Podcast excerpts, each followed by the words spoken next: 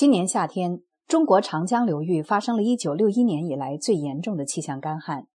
出现罕见的主汛期反枯。在全球范围内，欧洲的莱茵河、多瑙河、美国的科罗拉多河都出现了急枯的现象，而巴基斯坦创纪录的洪灾淹没了该国三分之一的国土，导致三千三百万人受灾。由气候变化引发的极端天气事件的频发，给人类敲响了警钟。要在二零三零年前实现可持续发展目标中有关水资源综合管理以及保护和恢复与水有关的生态系统等具体目标，任重而道远。日前，联合国新闻合作伙伴上海人民广播电台联合山东广播电视台等长江黄河沿线电台。共同推出长江对话黄河融媒体特别直播，记者在长江入海口和黄河入海口所在地直击河流水环境现状，让中国的两条母亲河进行了一场跨越时空、跨越历史的对话。请听报道。那大家可以看到，我身边呢，现在这个黄河是非常的平静的。嗯，是的。其实呢，在一九九九年之前吧，这里是经常断流，从而导致呢生态环境是遭到了一个非常大的破坏。如今，从一九九九年开始到现在，已经是二十三年的时间，黄河一直没有断流，我们也是每年都会如期而至。通过你的镜头可以看到你身后的景色也是非常的美。那现在我也来给你看一下我身后的这个景色。那我现在所在的位置呢，是位于我们上海市崇明区的青草沙水库。长江之水啊，从唐古拉山脉经过数万里的不息奔腾呢，是来到了上海。在青草沙的大片的芦苇湿地周边呢，长江之水呢是依然如此的清冽和清澈。那时不时呢，还是有很多的白鹭是从我们的镜头前飞过。建在长江口的青草沙水库，在二零一一年六月建成投用，它见证了长江水质这十多年来的提升。上海城投原水有限公司水质中心副主任宋一超说：“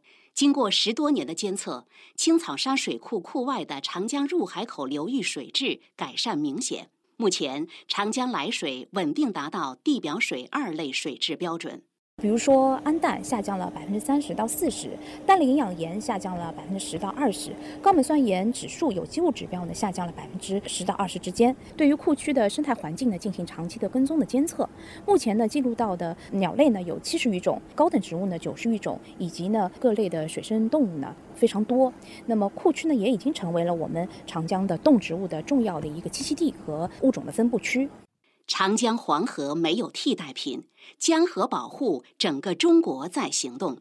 中国近年来举全国之力，系统持续推进生态文明建设，坚持绿水青山就是金山银山的可持续发展方针，提出了生命共同体和人类命运共同体的理念。在黄河入海口所在地的山东东营，近些年不惜拆掉年产值五亿多元的三百处油井设施。采取以打通湿地和黄河水系大循环为主要内容的生态补水。山东黄河三角洲国家级自然保护区管委会工作人员马平川可以说，我们的湿地呢开始逐渐的得到了恢复，水中有鱼，周边呢有我们的植被，有了栖息环境，有了食物来源，因此呢，生物多样性也是在逐年提高。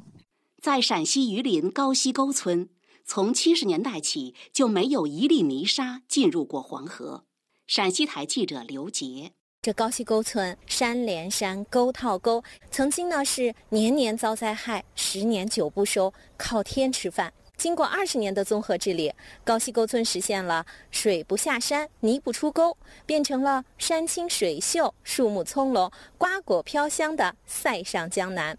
在湖北武汉。青山江滩岸线整治，使临江不见江成为历史。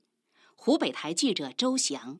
作为老工业基地，青山江滩不足八公里。十多年前呢，这里却遍布着二十九个码头，大大小小的采砂船停在码头边，沙堆一个连着一个。青山区投资了十亿元，启动武清堤堤防江滩综合整治及临江大道拓宽改造工程，江滩的整体景观和生态环境是得到了全面改善。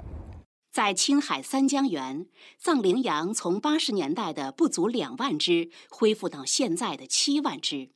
青海台记者王芳，青海是长江、黄河、澜沧江的发源地，素有“中华水塔”之称。现如今，一万七千两百一十一名牧民放下牧鞭，端起了生态饭碗，成为了生态管护员。长江、黄河水质稳定在一类标准。十年间，黄河流域治理水土流失二点六八万平方公里，相当于四个多上海的面积。十年间，长江沿江三公里的化工行业企业明显减少，整个长江流域一共减少四分之一以上。联合国开发计划署助理驻华代表马超德博士在接受节目专访时，肯定了中国近年来推出的一系列方略。